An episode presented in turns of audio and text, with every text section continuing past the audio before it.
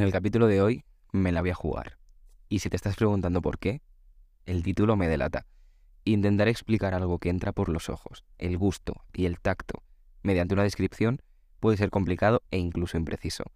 Pero aquí hemos venido a jugar, hemos venido a contar historias, a hablar de cultura de los países de los que viajo, y para mí la gastronomía es una pieza clave de la cultura de un país. Y voy a dejarme las cuerdas vocales para transmitiros todo lo que me transmite a mí la comida cuando estoy de viaje.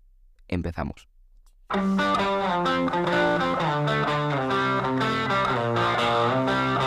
Estás escuchando Viajando Outside the Box con Álvaro Pérez. Hola, hola, bienvenidos y bienvenidas a un nuevo episodio de Viajando Outside the Box, comida tradicional etíope, los mejores platos del cuerno de África. Aviso para navegantes, si aún no has comido, deja de escuchar esto inmediatamente, porque no me hago responsable de que se te haga la boca agua al escucharme hablar de esta deliciosa comida etíope. La gastronomía etíope es única y rica en sabores, y hay mucho que aprender sobre su cultura culinaria.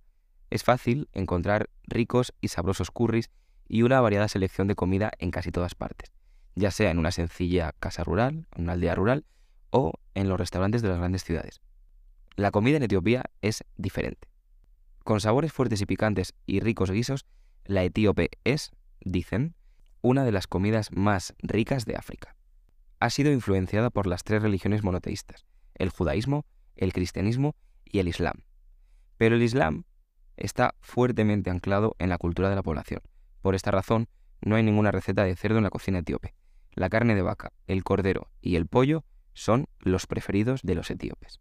Empezaremos por algo tan básico como es cómo comer la comida etíope. La primera regla para comer en Etiopía es usar las manos. Comer con las manos es una práctica habitual en Etiopía, no solo en la casa de los lugareños, sino también en comedores y restaurantes de, las ciudades. No tengas miedo de ensuciarte las manos y comer como lo hacen los etíopes. En lugar de cubiertos, se usan panes planos llamados injeras para recoger los alimentos y además es común compartir una gran bandeja de comida con varias personas. Y esto se considera una muestra de hospitalidad, el ofrecer a los demás probar diferentes platos. Además, comer comida etíope es una experiencia social todo el mundo se reúne en torno a la mesa y picotean en un plato común que se comparte con los demás, como decíamos antes. Cuando se come con amigos o familiares, se arranca una tira de injera, se envuelve en ella carne o curry y se pone en la boca del amigo. A esto se le llama bursa, y cuanto más grande es la bursa, más fuerte es la amistad o el vínculo que te une con esa persona a la que le estás dando de comer. Ahora pasamos a hablar de lo que para mí fueron los mejores platos etíopes. Por supuesto, el injera es el plato etíope por antonomasia y es un pan plano parecido a una tortilla, es como un pancake. Es el plato básico del país y, como he dicho antes, es una tortita que se come en toda Etiopía. La injera se extiende en una gran cesta plana y se cubre simplemente con montones de guisos de carne, picantes y coloridos curris de verduras. La injera es parecida al pan en Europa o al arroz en Asia y se encuentra en todas las comidas. Está elaborada originalmente con tef, y el tef es un cereal libre de gluten con mucha mucha proteína, hierro y fibra que ha sido cultivado en Etiopía y en la vecina Eritrea durante al menos 2.000 años. La injera puede tener un sabor picante, amargo e incluso agrio para quien la pruebe por primera vez, pero si se le da otra oportunidad con un par de bocados más o se moja en polvo de bere estoy seguro de que te acabará gustando. Las mejores injeras suelen tener un color beige pálido, pero también se pueden encontrar en distintos tonos de marrón o gris. Las oscuras son las de peor calidad y suelen elaborarse con sustitutos del tef como cebada o trigo sarraceno. Una cazuela de barro para hacer es un elemento esencial en todos los hogares etíopes. Pasamos al siguiente platillo y este es el bat, W-A-T, que es lo que conocemos como un estofado de toda la vida aquí en España. El bat es un curry, entendiendo curry como cualquier guiso de verduras, carne o pescado cocinado en una salsa cremosa, que por cierto, así es como lo entienden los indios. Entonces, es un curry picante, fuerte y muy sabroso. Está acompañado de alguna carne que puede ser pollo, ternera o cordero. El dorobat, o pollo al curry, es conocido como el plato nacional de Etiopía y se encuentra en todos los menús de comida etíope. Para las comidas diarias, lo más habitual es el bekbat, es curry de cordero, y seguido del berebat, que es curry de ternera. El kaibat es otro de los mejores platos etíopes en mi opinión, y se cocina con una sobrecarga de polvo de berebere, que es un polvo compuesto por 16 especias. Para comer el curry se suele mojar una porción en la injera, luego se rompen los trozos de la injera, se mojan en la salsa de curry y se envuelven los trozos de carne y luego te lo metes en la boca. es toda una experiencia. Pasamos a las tips. TIBS, tips. Es algo así como carne salteada. Eh, este popular plato etíope es un sofrito de carne y verduras salteadas. Suele servirse en un plato caliente y se fríe con un poco de cebolla y aceite. Probablemente fue el plato etíope más auténtico que me comí durante el viaje en Etiopía, porque me lo sirvieron de una forma con una, como una cazuela, pero que tenía una forma de cono ardiendo, hirviendo con la verdura salteada y, la carne. Y la verdad que fue algo que no me esperaba y, y me gustó mucho. Es como carne a la piedra, pero ellos ya te ponen la piedra, que es un recipiente que está hirviendo.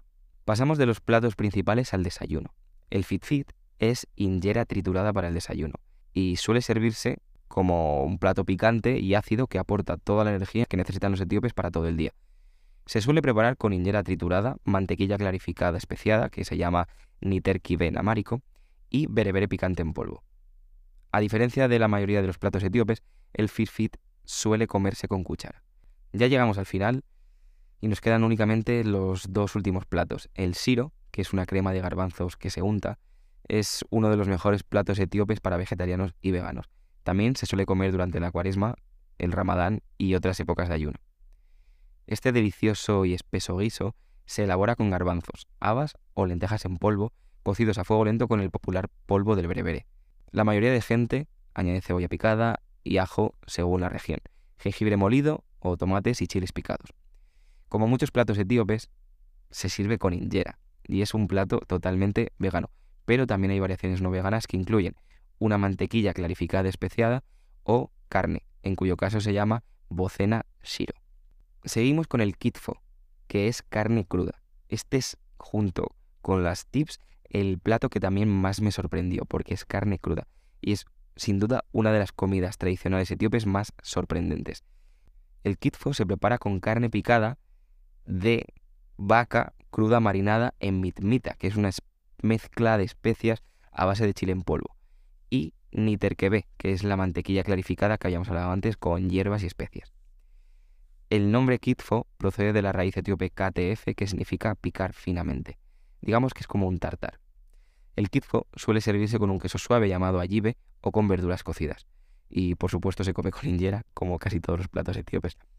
Yo tengo que decir que tuve una experiencia con el kitfo, que estando en la zona de las tribus del sur, a la que ya llegaremos en unos episodios, y la carne que comí era una carne súper fuerte, no es el típico tartar al que puedo llegar a estar acostumbrado, era una carne muy fuerte que se untaba en una salsa, que es esta mezcla de especias, mm, que es como una mantequilla clarificada con hierbas y especias que estaba picante de cojines. Y la verdad que solo me pude comer un par de trozos, pero el acompañante nuestro no era un guía, era un coleguilla que habíamos hecho por allí. Cuando nos lo dio, es que se las comía de tres en tres. No sé, no sé cómo las podía comer. Bueno, ya lo hablé en el primer capítulo, que tienen el paladar ya súper entrenado, pero es que yo no podía ya ni de lo picante que estaba, sino de lo fuerte que estaba la carne. Pero bueno, fue una experiencia. Lo acompañamos con un brebaje que era una especie de, hidromiel, de miel casera de allí, que estaba súper bueno. Y por finalizar, vamos a hablar del bellenetu, que es un plato combinado vegetariano. La mayoría de los cristianos ortodoxos etíopes comen tradicionalmente vegano miércoles y viernes, y durante este tiempo se ofrece comida en ayuno o bellemetu, que es una colección de platos sin carne. Y hasta aquí todos los platos exceptuando el café, al que le vamos a dedicar un capítulo especial explicando la historieta que os conté de por qué compré 10 kilos, etc. Y con esto llegamos al final. Ha sido un capítulo breve, recorriendo la mayoría de platos etíopes o los más tradicionales, también los que más me gustaron a mí y los que pude probar, por supuesto. Y ha sido también un capítulo diferente, acostumbrados a experiencias, historietas o incluso historia. Bueno, esto también es, como dije antes al principio del episodio, parte de la historia, parte de la cultura de, de un país. Y espero, como siempre, que os haya gustado, porque si lo ha hecho, a mí me ha gustado muchísimo más que os guste. Nos vemos en el siguiente episodio. Muchas gracias por estar ahí. Chao, chao.